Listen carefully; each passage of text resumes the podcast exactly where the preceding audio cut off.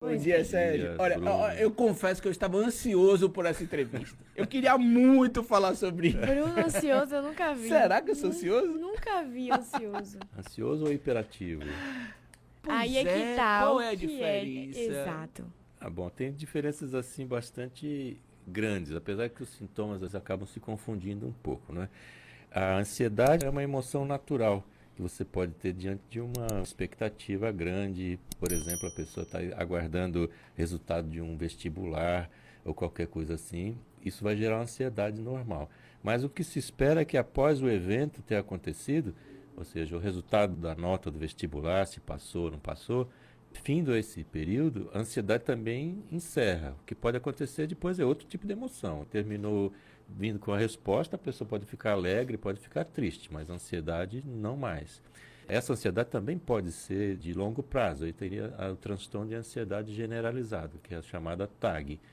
Isso tem a ver sempre com um motivo. O que preocupa na ansiedade é quando você encontra um paciente que diz assim: Olha, eu estou ansioso, mas eu não sei porquê.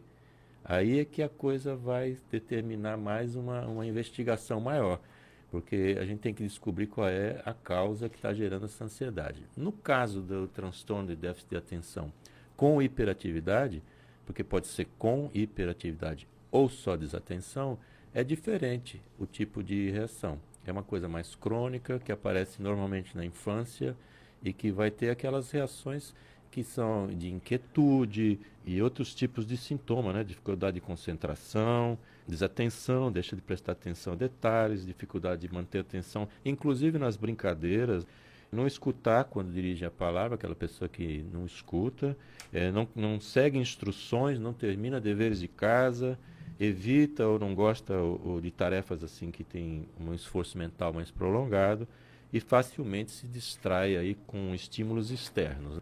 Esses seriam os sintomas assim, da desatenção.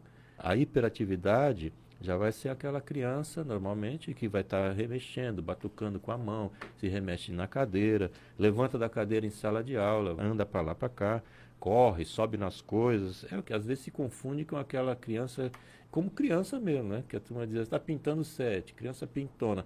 Nem sempre essa atividade infantil quer dizer hiperatividade e nem sempre isso é um distúrbio. Pode ser só a criança que realmente é aquela que a gente diz, né? onde é que está fulano? Está ali, está fazendo alguma coisa, está aprontando.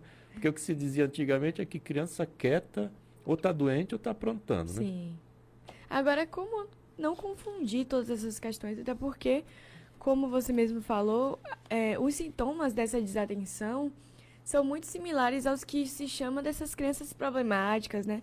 É, crianças que chamam de, de, de mal criadas, que não querem estudar, que não querem prestar atenção na aula, você vê, elas não conseguem ficar paradas, elas não conseguem prestar atenção, elas não conseguem levar um tempo ali desenvolvendo atividade que envolva o, a atenção mesmo dela. Quer dizer, um perfil clássico de uma criança que é tida como uma criança mal educada em sala de aula.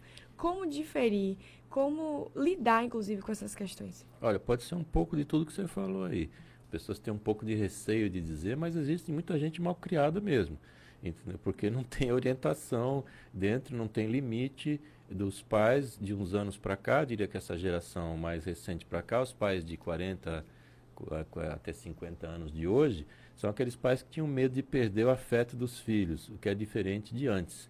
Então, o amor é um, um sentimento que ele tem um pré-requisito básico, principalmente quando é dos pais. Ele tem o respeito. Primeiro tem que vir respeito, depois aí vem o, o amor vem em seguida. Porque a gente vê hoje as pessoas mais antigas, para não dizer mais idosas, elas sempre vão comentar o seguinte: olha, quando meu pai passava, ele só olhava e eu já me tremia todo. Isso aí era o respeito. Mas ele não deixa de amar o pai, não deixa de amar a mãe por, por ter limite. Sim. Esse é um ponto. O diagnóstico correto, tanto de ansiedade quanto do transtorno de déficit de atenção com hiperatividade, é um diagnóstico que tem que ser feito por especialista.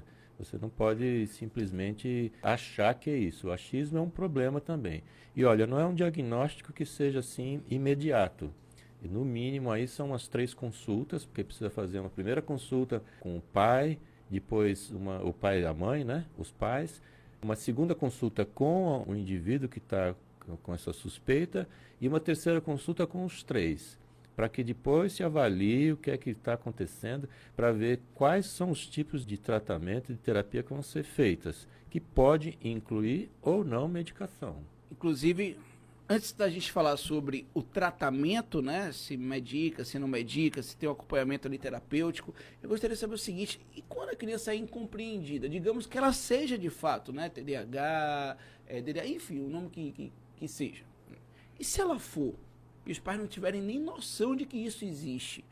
É, é, eu, eu, eu, mesmo, eu me considero uma, uma, pessoa que foi uma criança exatamente assim, com total, com esses traços todos aí. Mas para minha família eu era só um destrambelhado. Eu acho turma. também que ele era uma criança mal educada. Não, não, não, inclusive foi bom Bruna ter dito isso, porque eu não deixava de respeitar o professor, né, de ter ali um respeito à questão hierárquica, não deixava de ter educação ali, de entrar, de bom dia tal. Tinha total respeito. Agora, isso não anulava a minha inquietude o fato de eu não conseguir ficar meia hora sentado, sabe? De prestando atenção ali sem perder o foco. E aí? Bom, você já está mais de meia hora sentado aí. Então, Mas a gente isso vai já é uma, é uma grande coisa, né?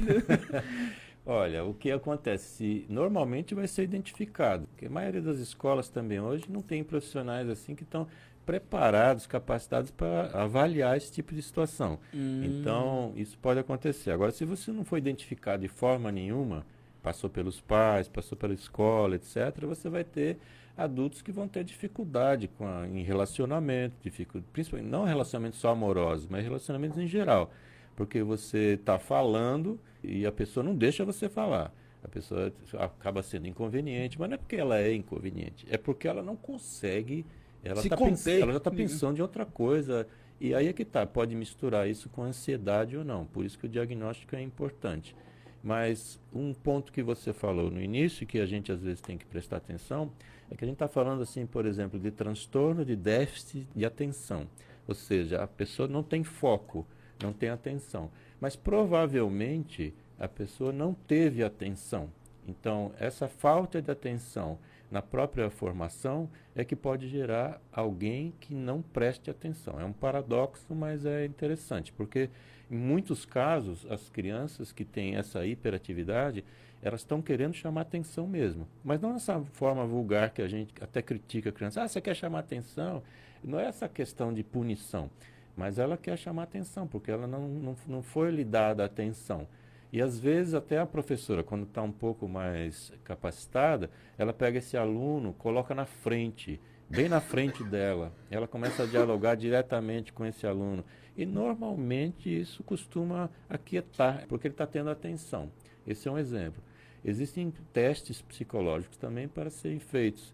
E às vezes até aquele teste de desenho, chamado HTP, que é casa, árvore, pessoa, existem alguns desenhos que são muito significativos que a criança, por exemplo, desenha toda a família no lado esquerdo do papel e ela do lado direito sozinha.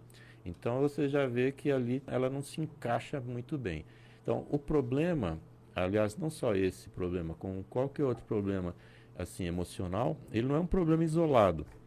Ele tem um contexto, ele tem família, ele tem escola, ele tem tem a sociedade em volta, tem os grupos em volta, não existe um problema que seja isolado sem que haja essa interação com o meio que está vivendo.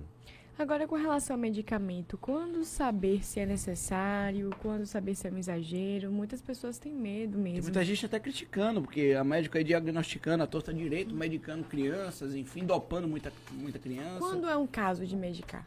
Isso tem que ser definido exatamente como eu estava falando antes, com um diagnóstico bem preciso. Então, é uma recomendação que eu até faço para as mães e pais. Você vai fazer uma consulta e já sai dessa consulta única com medicação, é melhor você prestar atenção e pegar uma outra, uma segunda opinião, até uma terceira opinião, porque você vai estar medicando uma criança que às vezes, até inclusive às vezes medicado errado, ela pode estar com ansiedade, ela pode ter um distúrbio de tireoide, por exemplo, pode ter um, um hipertiroidismo e que vai gerar esse tipo de sintomas que são semelhantes. Então, o que eu recomendo é procure um profissional quanto antes, não para esse problema em si, mas para qualquer problema que seja de ordem física, emocional, tem que procurar logo para saber o que fazer. No caso de medicação, eu recomendo a ir para outro profissional e depois para outro profissional, porque o tratamento, inclusive, vai ser multidisciplinar E é preciso ter certeza antes de você dar um remédio para uma criança de 5, 6, 7 anos, né? Com toda certeza. Sérgio Manzioni, muito obrigado mais uma vez. Eu que agradeço sempre o espaço.